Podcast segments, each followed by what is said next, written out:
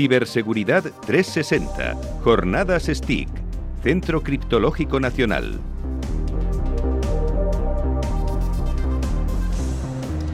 Y continuamos en las jornadas STIC, organizadas por el CCNCER, de las decimoquintas jornadas STIC.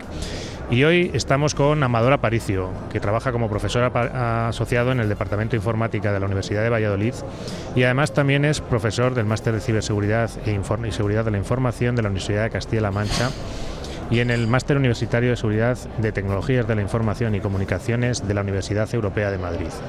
Durante más de 10 años ha sido profesor de formación profesional en el Centro Don Bosco Villamuriel de Cerrato. ¿Qué tal, Amador? Bienvenido. Hola, muchas gracias, Pablo. Buenos días. ¿Qué tal?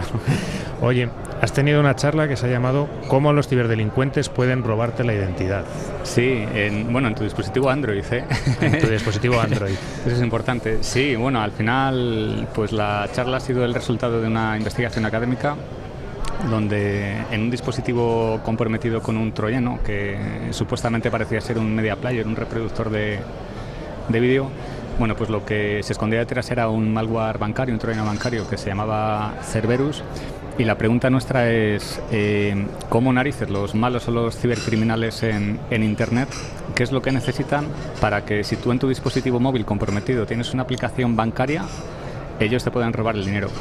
Y básicamente lo que, lo que nosotros nos dimos cuenta pues es que los códigos OTP, los One Time Password que se utilizan para autenticar las transacciones bancarias a través de la banca electrónica, entre otras cosas, ¿no? Bueno, pues ese troyano bancario era capaz de, robarle sin que el usuario lo viera y mandárselo a una persona, que en este caso estaba en, en, Ucrania, para que esa persona pues pudiera hacer las transacciones electrónicas como que, fuera, como que era el, el usuario legítimo, por así decirlo, ¿no? Entonces, lo que, lo que he presentado en la, en la ponencia es cuál es el mecanismo que utiliza Google, cómo lo implementan los bancos, algunos de, alguna, de una manera más segura, otros de una manera un poco más insegura, y lo relativamente fácil que puede ser eh, conseguir un código OTP eh, siempre y cuando tú conozcas cuál es el servidor del banco que es capaz de generar y de enviarte ese código, ese código OTP. ¿Cómo? Pues bueno, eh, analizando cuáles son las o cómo funcionan hace un análisis estático del código de las aplicaciones bancarias más utilizadas en España y a partir de ahí ir sacando eh, pues eso, cuáles son los servidores a los que ya solicitan ese código para, para autorizar operaciones. ¿Y solo con ese análisis estático y mirar? ¿O hay algo más de magia? hay, bueno, magia, hay algo más, hay algo más y, bueno, es buena pregunta, sobre todo conociendo bueno, pues todo lo que haces tú de, pues de, reversing y de jugueo de funciones y todo eso. Bueno, también hay una parte de análisis dinámico, lo que pasa que es un poco peculiar porque, porque claro, el troyano únicamente se pone a funcionar cuando él detecta que tú accedes a, a la aplicación de banca electrónica. Entonces, hacer un análisis dinámico de ese tipo pues, pues es un poco peligroso. ¿Qué ocurre? Que nosotros tuvimos la suerte de tener un dispositivo que sí que estaba comprometido de verdad y una de las cosas que hicimos es crear una red wifi aparte, analizar dónde se estaba conectando ese dispositivo, porque es que incluso eh, mucha información la mandaba por HTTP, es decir, no la mandaba cifrada y nosotros teníamos, teníamos acceso, ¿no? Y, claro, puedes pensar, pero, pero ¿cómo un troyano bancario no lo manda por HTTPS? ¿Para qué se va a complicar la vida si por HTTP le va, le va bien? ¿no? Entonces, eh, nosotros capturamos pues, todas las peticiones donde se estaba conectando y, con las peticiones que él hacía, que lograba interceptar de la aplicación de banca, pues a partir de ahí empezamos a tirar del hilo y una de las cosas que sacamos pues, pues fue el servidor, los servidores de los bancos encargados de suministrar a la aplicación lícita los códigos ETP, pero en este caso el código TP eh, se, mandaba la, se, mandaba el troyano bancario, no se, no se mandaba la aplicación lícita. ¿Por qué? Pues porque ahí los bancos, yo creo que, o nosotros pensábamos que estaban haciendo una apuesta más por la facilidad de uso que no por la, por la seguridad. ¿no? Pero estos OTP o estas contraseñas de un solo uso que normalmente los usuarios vemos en, en un mensajito del móvil, ¿eso es lo que estaba interceptando? Eso es lo que estaba interceptando. Claro, el código TP eh, te puede llegar a través del, SMS o te puede, llegar a través del HTTP también, por, por las dos vías, ¿no? Entonces, este lo que hacía era interceptar esos códigos. ¿Por qué? Porque si tú ya has comprometido el dispositivo, al final es un bancario, digo, un troyano bancario, eh, el, usuario se ha autenticado en la aplicación, a partir de ahí ya, el troyano pues, puede obtener cualquier tipo de información y ordenar transacciones a partir de, a partir de, a partir de la aplicación bancaria.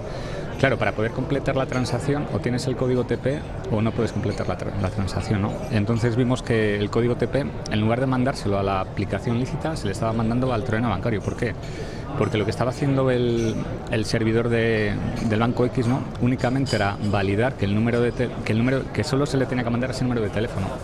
Entonces el malo decía vale lo vas a mandar a este número de teléfono pero también a esta aplicación a la que yo te diga no Claro, ¿qué ocurre? Que el servidor de códigos OTP del banco únicamente tenía registrados los números de teléfono de los usuarios, pero no tenía registrado el hash de la aplicación que tenía que recibir ese código OTP. ¿Por qué? Pues porque, por ejemplo, si el hash cambia porque saca una, saca una nueva actualización, pues entiendo que es un poco engorroso ir actualizando en los dispositivos de, códigos OTP y precisamente esa es la, brecha de seguridad que estaba, que estaba aprovechando el malware bancario. Y en tu visión como experto en ciberseguridad, ¿qué recomendaciones o qué, mm, no sé, cómo, crees que se podría tratar de resolver este tipo de problemas? Bueno, da un poco de cosa que alguien como tú me diga que soy experto en ciberseguridad, ¿no? cuando para mí sabes que eres, que eres uno de los, de los referentes que hay en España. Bueno, pues está, está complicado porque, porque al final lo que es el dilema entre lo que es la facilidad de uso y lo que es la, y lo que es la seguridad. Yo estoy seguro de que, bueno, o mejor dicho, voy a partir de la hipótesis de que esto los bancos ya lo saben. Es decir, bueno, pues sabemos que un 8%, un 6%, un 4% de nuestros usuarios van a estar comprometidos de esta manera, ¿no? Pero a nosotros no es rentable el que este modelo pues siga estando, ¿no? Y sobre todo, una de las cosas que he comentado en la charla que, no hay que perder de vista es que al final eh, los cibercriminales consiguieron robar, bueno, al final fueron más de 35.000 euros. Lo que consiguieron robar es porque, porque el dispositivo ya estaba comprometido. Si el dispositivo no hubiera estado comprometido, pues eso no se podía haber hecho, ¿no?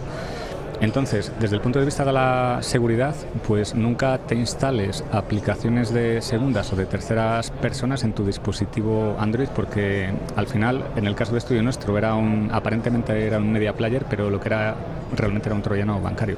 O sea, no te actualices, no tengas ruteado el, el teléfono móvil Android, tenlo actualizado y una cosa que digo que va a pesar más sobre la seguridad que no sobre, la facilidad de uso es que intenta no tener aplicaciones bancarias en tu dispositivo porque si alguna vez el dispositivo es comprometido, pues posiblemente lo que van a detectar es que tienes aplicaciones bancarias y van a acceder al banco. ¿no? Pues oye, muchas gracias Amador por compartir este rato con nosotros y traernos tu charla y el resumen de tu ponencia con nosotros y de advertirnos de que tenemos que tener cuidado con las aplicaciones y con los one-time password que están poniendo mucho ahora los bancos. Pues nada, gracias a vosotros, me alegro mucho de verte y nada, que, que enhorabuena por vuestro trabajo. Muchas gracias Amador.